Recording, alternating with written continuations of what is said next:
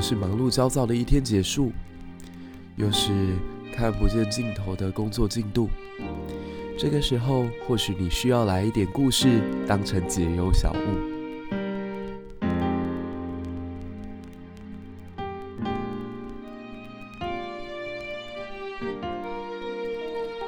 科技始终来自于人性，那历史就始终来自于人心。我们透过历史故事的讲解，在现实社会当中找出问题，在历史的典籍里面找到我们的答案。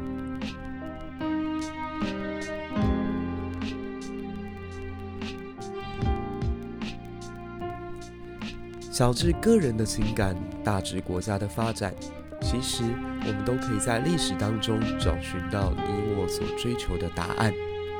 或许这是一个迷惘的时代，但也停止不了我们追寻真理的脚步。让我们更加理解彼此，更加有同理心，更加勇敢、热情地拥抱这个世界。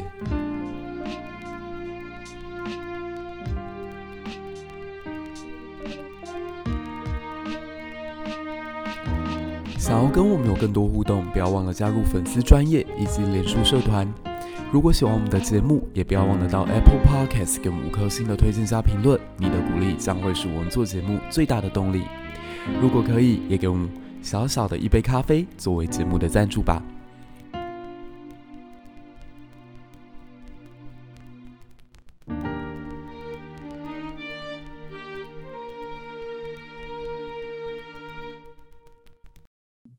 嗯，哎，先讲《笑傲江湖》，你就把它想成岳不群就好了嘛。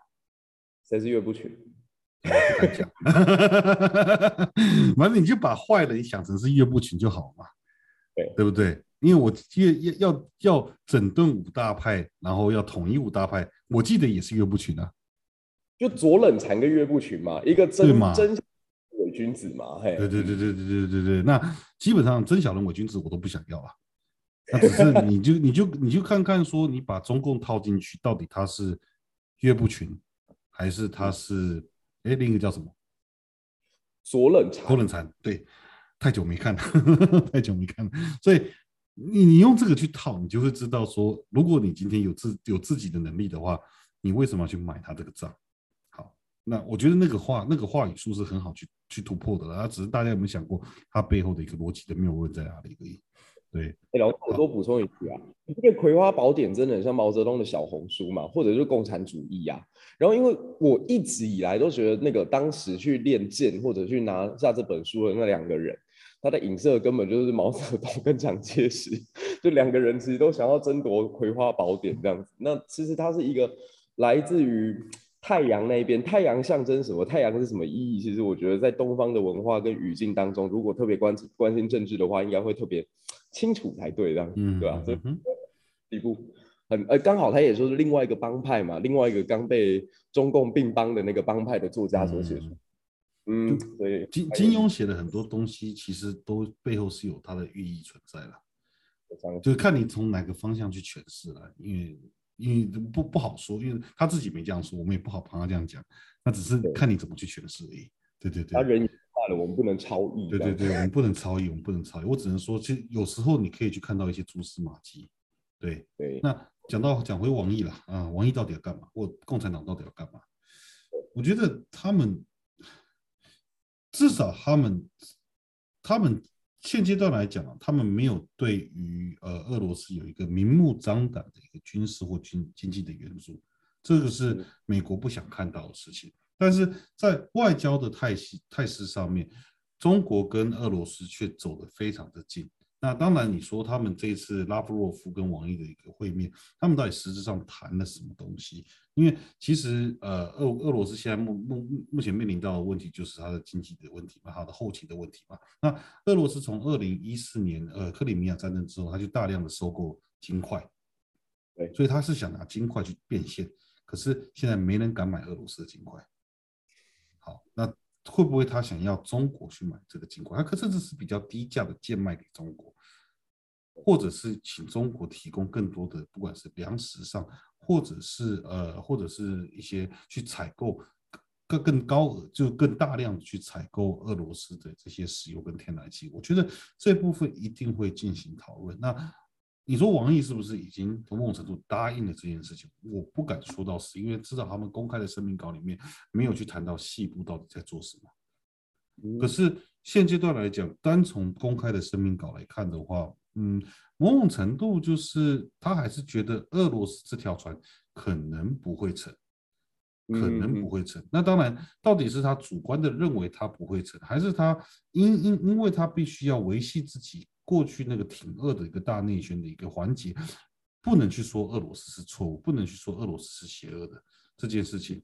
那我觉得，如果是站在这条路的话，他可能某种程度也不会跟俄罗斯在短时间内就直接闹翻了。那毕竟我们可以从大概这两个礼拜的时间去观察的话，呃，其实中国对于乌克兰的资源变多了，不管是声量上的资源，或者是经济上的、人道上面的资源，都有变多。但是这个变多并没有间接的影响到呃俄罗那就中国去谴责俄罗斯，所以中国一直都觉得好，我现在我也有帮乌克兰，然后我帮的方式并不是提供给他军事援助，所以俄罗俄罗斯你不能说我做错什么事，然后我也没有去想任何事情，我只是说我们要用外交谈判的方式来解决战争，好，他就就就只这样讲，所以俄罗斯也不会对这句话有太大的一些呃问题。但是大多数的时候，你还是看到俄罗斯跟中国，他们好像还是很 buddy buddy 的，就是什么事情他们还是如出一辙。那这种这种东西，我觉得很很多时候就是不大能搞懂到底中国在想什么，因为会碰到两个问题嘛。第一个就是刚刚讲过了，其实对于普京来说，他的政治生命或许不像大家想的那么长久。不管今天他是打赢这场战争，还是签了一个和平协议，其实对他来讲。都是一个政权生死存亡之际，嗯，那如果他下台了，他下台之后，你怎么能确保中共就是俄罗斯再上去的还是一个像普京一样的强人政治、强人独裁者？你没有办法确定的，因为人民其实会觉得，人民其实也会去思考嘛。今天我们选出了普京这样的强人，我们的确有在在一开始的时候有得到一些发展，但是整体看下来，其实俄罗斯的经济是停滞不前的，是没有真的得到突。就猛爆性这种突飞猛进的一个进展，但是俄罗斯是有资源的，就它不是一个，就例如说，我今天好，我今天我的国家叫叫做沙地，不是沙地阿拉伯，是呃是撒哈撒哈拉沙漠，我今天我的国家就在撒哈拉沙漠上面，然后假设哦你挖不到石油，因为你挖到石油就不一样的事情嘛，假设你挖不到石油，那你穷真的是只能穷啊，你什么都没有嘛。你什么我们都没有嘛，所以很多时候我们在我们在谈发展理论的时候，很多人都会都会忘记一件事情，就是你这个国家有什么东西其实很重要的。你有自然资源，其实会很大幅度的帮助这个国家来发展。但是自然资源同时间也是一种诅咒，也就是当你的国家有自然资源的时候，你的执政者有没有透过卖都透过透过呃出口这些自然资源这些原物料去换取人民的福祉？去把这些财富重新分配在人民上面。俄罗斯没有嘛？俄罗斯把财富分配到这些寡头精英上面，他没有给到一般人民。但如果他是把那那一类型的财富直接给到一般人民的话，俄罗斯呢可能就是一个相对来说，如果我们这件事做了二十年，俄罗斯可能现在已经在所谓的一个已开发国家的一个边缘上面了，但他却没有做到这件事。那你说人民一开始可能不懂，但是到了今天，他其实也知道这个是一个分赃政治，对，这个是一个普丁寡头集团共同去分享这个国家资源所造成出来这样的一个阶级差异。那如果你今天让他有一个机会去进行这么大的转换，他是不是还是会去选择哦？我们就是玩过去的游戏，我们把钱集中在少数人的手上，还是说他会去？思考，就这当然这是这是我们没办法知道的事情啊，还是说他有办法去找到一个一个一个领导一个领导团队，他们是相对来说是比较愿意分配这样的一个资源的。嗯，如果那一天来临的话，俄罗斯就不会是西方国家要制裁的对象了。嗯，因为俄罗斯当俄罗斯相对来说民主化的时候，那俄罗斯就跟整个西方世界是有共同的价值的。那这些共同价值就会让两个国家之间过，当然还是会有一些争端的，还是会有一些问题。可是很多的时候，这个价值可以让他们和平的去讨论，用讨论的方式去避免战争嘛。那俄罗斯如果不是个威胁，就现在现在美国还是，当然美国核心价值还是认为说，哦，中国是一个最大的威胁，不管是在军事或在经济实力上面。可是。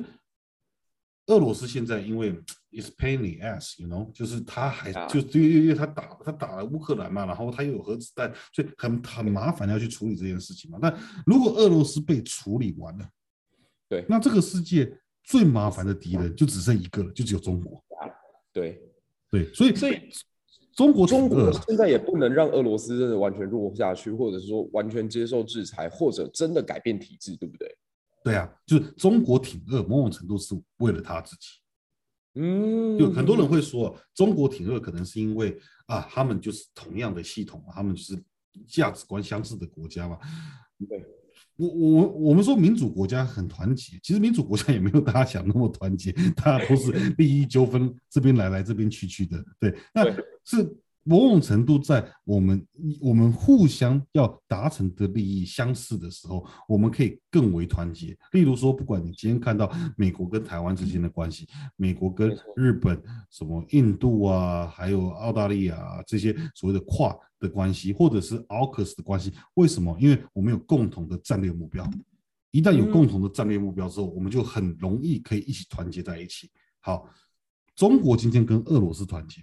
是因为他们的战略目标一样吗？嗯，你可以说了，就是俄罗斯在抵抗西方世界，那中国也想要抵抗西方世界，所以好像有共同的目标，但这个共同目标好像又太大，又不知道他在讲什么。但有一种共同目标，就是俄罗斯想要继续活下去，或者普丁这个独裁政权想要继续延续下去。同时间，中共要把，因为要把俄罗斯跟普丁当做挡箭牌，说：“哎，美国，你的敌人在这边，你先处理他，不要来处理我。” 你先，你你他他他很他很可怕，你先来处理他。对，好。可是这个其实是一个赌赌博，嗯，因为你今天你今天拿了一个挡箭牌，对不对？你今天拿了一个挡箭牌，你不知道这个挡箭牌能撑多久啊？对啊，你有可能这挡箭牌下个月就不见了。而且重点是那面挡箭牌是你爹，就是现在。你现在现在中国就跟刘邦一样孝顺，你知道吗？就是现在我出事了，我现在被项羽打败了，我把我自己的老爸丢出去，你们真的要处理我爹是不是？那记得分我一杯羹，这样。现在就把他的爹当成盾牌放在这里。对，因为台湾最近刚好有一个政治人物拿刘邦自比嘛，对，所以我就稍微整理了一下，发现刘邦真是一个大孝子，孝顺程度大概跟中国有的比这样子。那这个不会有副作用？你说那位，你说那位医生是不是？对啊，医生先生啊，他说自己是刘邦啊，对啊，那下一位希望是可以跟汉文帝一样创造文景之治的人这样。然后我就发了一篇文章，我就在讲说，他这是在隐喻自己的老婆很凶悍吗？因为刘邦的老婆是一个会把情敌做成人质的很可怕的女生，会把人家眼睛挖掉，手脚砍断。我想了一下，这位医生的老婆好像的确是也蛮强悍的。OK，然后再来就是那个刘邦跟他父亲的关系一直都还蛮糟糕的，而且刘邦跟他儿子的关系也不好。就是有一次，反正作战失败之后，他在逃跑的时候，他就发现那个马车跑得不够快，然后刘邦就把自己的儿子三次从马车上丢出去这样子，然后那个负责驾车的夏侯婴都看不下去，说怎么会有这种父亲？嗯，所以我我比较不懂的是为什么这些人会拿。一些历史人物就往自己的身上乱套这样子，特别是这位医生很有趣哦，他很久以前说过自己像汉献帝，因为他现在觉得身边所有人都不可信，都在假天子以令诸侯。那现在他又变刘邦了，OK，就是一下当人家的子孙，然后一下当人家的祖先，他到底想干嘛？我不是很知道，就跟中国一样，让我觉得很问号。嗯，哎，有押韵哎，好，没事。嗯，我我只能说了，我觉得大多数人哦。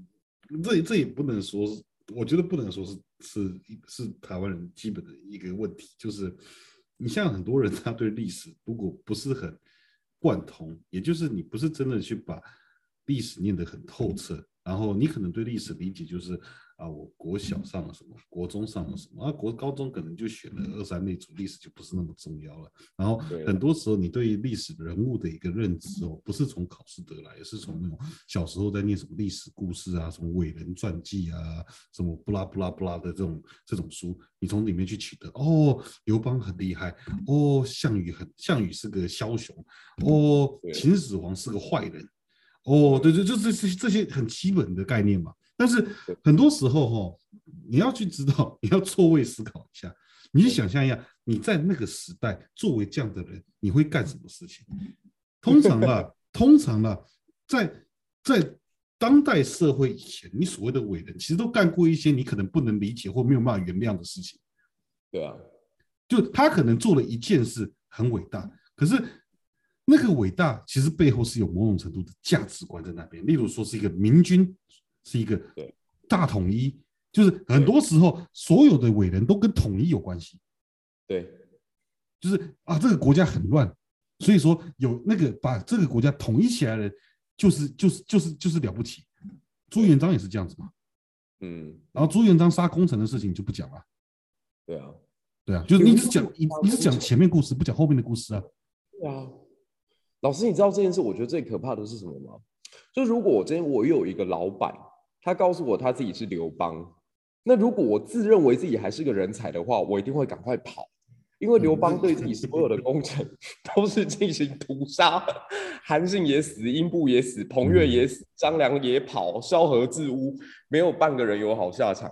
那其实我觉得这位市长这样讲好像也蛮正确的啦。我我其实后来写了一篇文章是在赞成他的说法，我觉得他很有自知之明，这样子只是说他底下如果还觉得自己是人才的幕僚。你赶快跑吧，你不会有什么好下场。你要你要问问看，说谁是张良？他现在还有他现在还有张良吗？我不知道啊，是我怎么会知道？我只是说，如果你自觉是张良，可能赶快离开会比较好。我的意思是这样子啊，对不对？因为严格来说啦，我觉得这就是台湾人对于历史常常会出现的一些很有趣的一些观察点啊。例如，其实，在民国初期的历史都会有一样的问题，因为那个时候其实呃。这个这个我们的文化的观念哈，跟现在又真的很不一样。所以，因为你拿你拿当代政治人物的一个检定的方式，拿去看过去的那些政治人物的话，你会发现每个没有没有没有没有没有没问题的啦。对啊，每个都有问题啦。对，那当代是因为已经是一个法治的社会，然后同时间呃有一个民主的制度，那政府受到人民的检视，所以说。是就才不会，当然还是有一些阿里不达的东西会出来，但是某种程度已经你已经大幅度减低了那一些风险了。对，对，所以我我的我的态度一直都是，我我其实呢，以前我小时候很喜欢看传记小说。对，问题是等到我长大之后才理解到，这里面都是北朝威啊，这里面都只讲好的事情啊，那不好的那一面全部都不讲啊。嗯嗯，就有点像是你看嘛。蒋经国传写的好不好？写的很好啊，没有写不好，没有写不好，他的文字很好啊。啊，可是里面是不是把所有事情都讲出来了？没有啊，选择性的啊。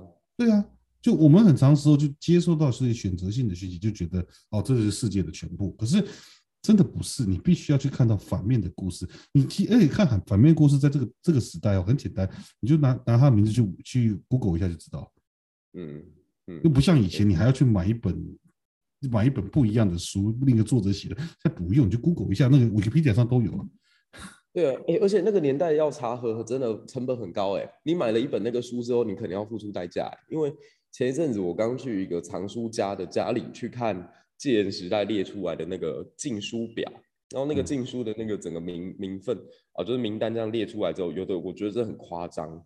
有的根本就你感觉不到那到底要进什么，就是什么什么科学词话啊，然后什么《金瓶梅》故事之类的，然后这种东西都都不能上去。我就觉得，呃，原来买一本书的那个代价这么的巨大，那是那个年代居然他们还是愿意买，不像现在哦，就是查核成本超低，但是都没有人愿意买书，然后就 很遗憾。那我觉得我们觉得好玩的是，因为那天跟我去的还有一个在台湾做做历史科普影片。很有名的一个网红这样子，然后他反应最好笑，他就看到那个禁书列表之后，他就说：“哦，这个是禁书哦，可是我们家全部都有，就是刚好那几页列出来的，他家全部都有，他才知道原来他爸爸是一个这么叛逆的人。哦，那像都是对啊，我我觉得这个也很好玩，就是说，如果不是因为爆发乌俄战争，其实台湾很多人他对普丁的印象停留在的是一个强人，然后是战斗民族的英雄，然后是一个战无不胜、攻无不克的领袖。那结果一场战争打完打下去之后，才知道是驴是马，出来遛一遛就知道这样。那老师，你觉得这一场战争它呃，在未来可能，我记得好像我们在二月份有预言过，是大概可能五月份会有一个比较明确的走向。那老师，因为怎么观察在整个战后世界的格局变化，特别？北约会不会更听美国的话呢？因为美国过去一直叫北约要必须付出更多的这个努力啊，你们必须要为了自己的国防安全进行更多的扩张啊，然后预算要自己提升啊，你们要自立自强啊，自己要去跟自己的老板讲。OK，好，后面这句应该不是美国讲的，应该是蔡总统讲的。那过去欧欧盟或者北约，其实他们对于这样的一个说法是抱持一种 confuse 的态度，就说啊，干嘛呢？何必呢？会吗？有这么危险吗？可是乌俄战争的爆发，让恐惧变成了具象化，就真的真实就发生在自己眼前了。那以后北约会更听美国的话吗？那再来就是说，美国它如果在俄罗斯，它相较之下已经在未来可能影响力会比较式微的状况，那它对中国的制裁力度会更强大吗？老师会怎么看？我觉得这可能性是蛮高的啦。现阶段来讲，我们碰到几个问题嘛。第一个是难民问题，那难民问题就跟物资分配有关系。然后同时间，因为我们对于俄罗斯进行大规模的制裁，然后乌克兰的农地基本上没办法去进行耕种了，因为战争的关系。所以说，这个全球粮食短缺是一个非常可以预期的未来。那碰到这样的一个状况，基本上啊，美国就是全世界第一大粮食出口国。所以说，如果他把粮食出口导向转向欧洲的话，某种程度他可以去解决欧洲可能会面临的这个粮食危机。那这个时候，其实欧洲国家就粮食是一个国家最基础的命脉。过去他可能可以仰赖俄罗斯，过去他肯定可以仰赖其他国家，但如果他大幅度要开始仰赖美国做这样的一个提供的话，那他跟美国之间的一个经济的连结性就会更高。那这个时候你就有点像是，呃，今天你你家的米一直都是我卖给你的，然后哪一天我如果不我如果说，哎，我没有米，我不想卖你了，嗯，然后你现在短时间内你也找不到其他的卖家，那你不就饿死了？嗯，所以嗯。对于对于对于这个欧洲来说，他会去考量到这样的一个经济互赖性，其实某种程度会牵动着他的一个主动性，对。他在外交上的一个主动性，也就是呃，如果美国的外交大幅度是要朝向，就现在已经在做了，但是如果俄罗斯这件事情得到一个结束的话，那他有可能会大幅度转向去对于中国进行更强烈的一个制衡，那这个时候他就会更强烈的要求欧洲说，你们要站队。对，你们必须要站在我的角度来做这件事情。毕竟我们现在的一个经济连接性，我或者是在粮食依存性、依存性已经如此的高了。其实你如果不，你如果不跟我站在一起，那我我随便调整一下那个粮食的价格，你就你就嗨啊，对啊。所以对于对于欧洲来说啦，我觉得他们要面未来面临的一个挑战，不能说是挑战，而是说他们过去其实是。很喜欢玩两手政策嘛，一一方面跟中国做生意，想赚多少就赚多少；另一方面又仰赖美国的一个安全保护，对不对？那现在面对俄罗斯的一个挑战，所以说他发现安全保护他们自己也必须要做，赚中国人的钱也是可以继续赚，但是如果哪天美国因为透过他的一个经济链重组，造成我们跟美国之间的经济互赖性越来越高的时候，那我们就必须要比较关注美国的态度是什么。这跟台湾其实有点像嘛，这台湾就是两岸的经济相对来说过度的过度的互赖了，所以说导致台湾有很多人就会去说啊，你不能惹中国不开心呐，啊，我们要赚中国人的钱，你不能让他不开心呐，对，一样的道理嘛。嗯嗯嗯嗯。所以这样听起来的话，美国它可能在战后就取代现在俄罗斯的这个角色。俄罗斯其实它现在就用一种远远远的遥控欧洲各国嘛，因为它过去有这个天然气啊，然后有这个小麦啊，它可以去控制这个欧洲市场。那欧洲其实讲起来也蛮贼的，它就是想要两边三边获利。它一方面想要拿到俄罗斯这边的利益，然后一方面想要跟中国做生意，然后一方面又希望美国可以提供他们的军事或科技。可是现在的局势是，俄罗斯大概这个沙皇已经倒下了。那中国现在呢？中国它的如果说它跟俄罗斯现在站在一起的话，欧洲应该也会为了它未来的国家安全，或者是它现在的国家利益而进行更多的往美国这边靠的考量。那美国或许在未来进行亚太地区的维稳，或者是说，呃，在这个跟中国更强烈的这个对峙当中，它可能会取得一个更有领导的地位，然后可以对欧洲各国下达更多的命令，是这样的吗？不，不是下达命令。这个这个词要换一下，就是他 okay, okay. 他可以在欧洲有更大的影响力，嗯嗯嗯，也就是他可以去，他可以他他的话语权还有他的主导的权力会比较高。那这当然还是要看，就是俄罗斯今天未来的终局到底在哪里的。因为俄罗斯如果还是普丁的话，那基本上欧洲国家跟美国之间的互赖性真的只会越来越强。那只是普京到底会在那里多久？就例如说他在那里。五个月，哎，那俄罗斯，那他下台之后，假设俄罗斯转型成一个更为民主的国家，那事实上很多这些经济制裁就可以慢慢的松绑了嘛。没错，对对对，只要他们谈出一个共同可以接受的条件，然后对于乌克兰也是可以接受的条件的话，经济制裁是可以收绑的嘛。那假设今天换到是一个比较独裁的政权的话，那基本上对于俄罗斯继续的抗衡还是会继续持续吧。那如果今天是普京在那边，不管是在这个战争继续持续下去，还是这个战争达到某种程度的协议，而他三号这么 lucky，这么了不起，可以继续缠继续混在上面，就是缠斗在那个那个宝座上面。好，就这种条件的话，他也会继续制裁他。所以说，在这样在这样的一个状态里面的话，呃，欧洲就会跟美国更为更为呃更为接近。但这个就是要看，如果俄罗斯今天变成一个。正常的民主国家，那事实上，呃，整个整个生产力又可以转回到欧洲身上去，就是它的一个提供商可以从欧洲那边去找，那不是欧洲了，俄罗斯。所以说，欧洲跟美国又可以相对来说不用绑得这么紧。那事实上，那一天发生的时候，老实说，北约存在就不大需要了。是啊，对对对，那天发生的那天，就我觉得最有趣的就是，其实这事情也发生过，九零年代的时候，美国就。美国就问欧洲啊，不欧不是欧洲了，俄罗斯其实自己有在考虑，他们要不要加入北约？对对，对，那俄罗斯加入北约，其实北约存在就就在那个当下是看起来是不存，不需要存在。可是如果这件事真的发生，如果俄罗斯跟欧洲走得那么亲近的话，那甚至是加入北约，那你知道他的敌人是什么吗？他敌人就中国了。对啊，如果俄罗斯再加入北约的话，就是欧亚已经连在一起了，主要就是要对付南边的中国了。啊、所以中中国一定最不乐见这样的局面产生。可是老师刚刚讲那件事，我觉得也可以再多跟大家说一下，北约原本的存在就是为了要防止俄罗斯的东扩嘛，往往呃往西扩，对不起，苏所以在这种苏俄苏俄的西扩，对。那俄罗斯它后来成立了，在叶尔辛时代，当然它经济面临到很大的挑战跟下滑。可当时的北约是有给予支援的，也就是说，现在有一些大外宣在讲说啊，这是西方世界对斯拉夫民族的一个迫害，或者是要求西方西方世界要求斯拉夫民族必须要进行他们生活形态的改变。我觉得这个说法有点不太正确，因为其实西方世界是乐见一个民主的俄罗斯一起加入到自由市场来，那增加彼此的一个互通有无的一个这样的状况，对啊，所以我觉得这个情形其实解铃还须系铃人啦，还是看俄罗斯他自己在未来的一个走向或者。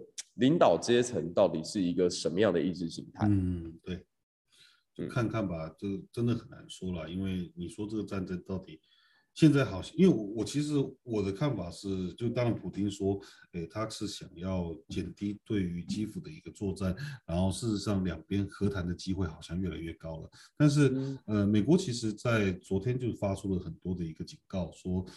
这他有可能在骗人哦，你们不要这么相信他哦。英国其实也发出类似的警告。那从我从我们学界角度来看的话，这真的就是 fifty fifty，就是有百分之五十的几率，他可能是说真的，因为是说真的，因为他还是可以解释的，因为面目前只有俄罗斯知道自己的经济状况是什么。那我们当然看到很多人会说，哎，你看那个卢布又涨回去了，哎，你看那个股市又爬上去了，因为股市开盘已经开了一个快一个礼拜左右了嘛。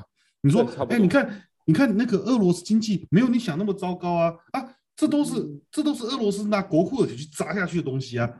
对，就政府护盘了，用一个我们对对对对，就是用台湾的话来讲，国安基金下去啊，对啊，对对对，就是他把政府的那个 reserve 他把那个 central bank reserve 通通砸下去去护盘了。所以你现在看到那个状况，卢布好像很稳定，俄罗斯股市好像很稳定，但是你同时又看到一个新闻说，哎，为什么很多人在兑换现金？哎，为什么很多人买东西买不到？就那个新闻是很 conflicting 的，你知道吗？一边说经济数字是正常的，另一边看到人民很恐慌，哎，怎么会是这样子？好，这个原因就是它的内部经济一定会受到影响，这是不可能不发生的事情。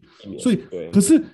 它什么时候发生到最大的问题？就是这个经济什么时候就垮了？例如说，我的我的那个口袋的钱哦，现在一直在付出去嘛，就好像是我在我我开一家公司，然后这家公司承包了一个工作，那但是我收到那个包那个包案是低于我的成本，嗯，对，所以我事实上是没有办法 cover 我的成本，我多做一天就多付一天钱嘛，对，好，但是我觉得这个是很很重要的一个标案，我一定要做下去。但是前提就是你的口袋有多深嘛？你可以付出去几天嘛？你的 foreign reserve 到底可以去撑你撑你到什么时候嘛？对不对？好，如果他今天他的判断，因为这我们我们看不到，嗯，如果他的判断是大概在一个一两个礼拜内，俄罗斯的一个俄罗斯的护盘基金就会出问题了，那事实上他就真的需要去考虑去跟呃乌克兰进行一个比较。有意义的谈判，因为再弄下去，他可能会身，他可能身首异处。没错，对，他如果再不设停损点的话，其实真的是会无量下跌，你不知道他到底最后会剩下什么。啊，可是这个数字，这这一天是什么时候？我不知道，因为那个只有俄罗斯自己内部人知道。好，这所以你说和谈有没有可能？哎，不是不可能，因为俄罗斯内部可能有经济上的问题。那嗯，另一个部分是，哎。从我们从一个国际关系的一个角度来谈的话，事实上，攻击你敌人最好的时间就是趁你趁你病要你命。好，我先跟你说，诈欺欺敌战术了，讲白了，就是我先跟你说，我要撤退喽，我要慢慢的抽离我的战士喽，我可能会对你比较和平喽，我们要来谈判喽，然后趁你说哦，好像可以休息啊，你看精神紧绷了一个多月了嘛，对不对？可以休息一下，马上打死你。对。这反而是最危险的时候，对，马上打死你。所以说这件事情他会不会做，我不知道。但是但是战术上面是很合理的。这样听起来这几天会是关键时间哦。哎，不见得，因为他因为我觉得他要抓到的是一个比较好的时机点，也就是就像我刚刚说的嘛，你要趁你病嘛。那问题是，假设乌克兰军他的一个基本的防卫态势还是非常的非常的强烈，或非常的一个稳健，那对于俄罗斯来讲，现在就虽然说他们。对，没有太大好处了。他们虽然说在白俄罗斯做 regrouping 跟 reorganizing organizing，但是他是不是可以瞬间就回去去直接再再再抢下基辅一次？我觉得太快了，因为基辅现在还其实还是在思考要如何去如何去保守自己、守卫自己。那对，那当然了，因为这接下来就会碰到，我觉得他会玩一个招数，因为这叫调虎离山之计，大家都听过。就是他今天，因为他只说我要把军队从基辅慢慢的撤离，可是他没有说我东部战区不打啊，所以所以所以那个南部的城市那个 Mariupol 就是每天都要被炸嘛，对不对？对，每天都要被炸。那如果我是如果我做从军事的角度来说，如果他要做调虎离山之计的话，他就会把更多的军力投注在东边的战场。投注在东南边的战场，然后打到乌克兰必须要调度现在基辅的防卫军往那边前进。嗯嗯嗯，这才是个合理的战，这合理，这很合理吧？它就合理化，它就可以进行对北部再一次的攻击。对，这是一个最合理的一个做法嘛？嗯，对不对？所以我只要我只要想办法找到一个借口，因为我现在答应他的是我要从从基辅这边战场慢慢抽离，我没有答应他其他任何事情，所以可是。这代表我其实是可以加深我东部东部战线的一个效力，然后透过这样子逼迫你必须要把你的军队从呃基辅那边调过去。那这个做法如果一旦发生，我如果是普丁啊，当然我不是普丁，我如果是普丁，我马我马上就是大军直接压下去。没错，这这两个观察点嘛，第一个观察点就是这些俄罗斯呃俄罗斯撤出来的俄俄军，他现在白俄罗斯，他有没有继续分散？还是他就是好像驻扎在那边，也不知道在干嘛。嗯，如果他慢慢的分散开来，因为现在哦，现在其实现在当代战争，当代当代战争真的很难打，跟以前不一样，因为什么都在这个天空一照下，通通都有。对，对对对，就是所以你要去，因为美国的情报也在抓，他到底是继续驻扎在驻扎在那边，还是他慢慢的撤退出去，或者是分散开来？如果他继续驻扎在那边，那呃那乌克兰大概也不会想办法，不会去撤，不会去调度现阶段在基辅守卫的一个防卫兵，这个是合理的做法。然后美国一定会强烈建议，但是会不会到说，哎，东部的战线真的快崩盘了，我们是不是真的需要做什么？嗯，就这这个时候，你就会面临天人交战的一个两难嘛，就是那边的战线如果失败了，其实整个士气会受到影响。是，对。那问题是，这个把我们军队调调过去，诶，俄罗斯可能会来，可能会直长驱直入，冲向基辅。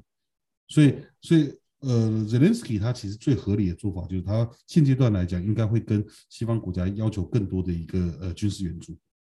对，在武器武器资源上面的军事援助，所以。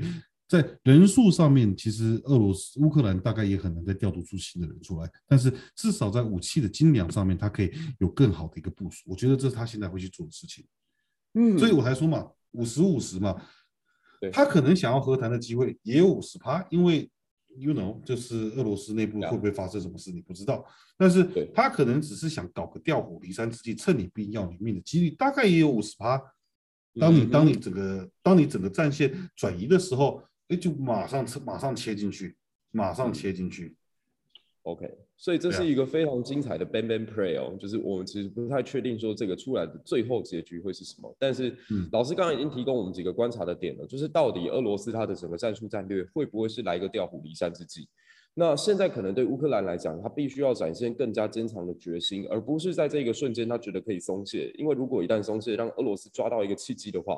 我就可以拿下我睽违已久、我一直想要的基辅了。那如此一来，欧洲战云可能会即将更加的密布，而且普丁可能可以调动国内更高昂的情绪去进行这场战争的动员。那这是我们最不乐见的。那这个礼拜呢，感谢老师又花了超过一个半小时的时间 跟我们聊天。对，你看已经十一点了。对啊，对啊，你看每次都会聊到这样。对。好啦，也谢谢在线上的所有朋友，今天也是两百多位朋友一起来跟我们进行了讨论跟这个互相理解。嗯、那下次大家也可以透过留言区告诉我们你想要问叶教授什么样的问题，那我们都可以在节目当中呢为你进行解答。哎，下面有下面有问题吗？我看一下。今天没什么问题耶。今天大家说哦、啊，大家说我们的收音好很多了耶。哇，好，好，好很多，为什么？我也不知道哎。其实我没有做任何变化，对不对？还是只是，哎，我也不知道哎，我没有做任何变化。对对对，然后哎，我看到明居正老师他们也有开一个房，而且他们今天是在讨论那个那个 Radio Free Asia。呀呀，就是上个礼拜老师去的地方。哎，对，上礼拜我去。对对对。太中人。哦，上个礼拜我也被拉去了，就是。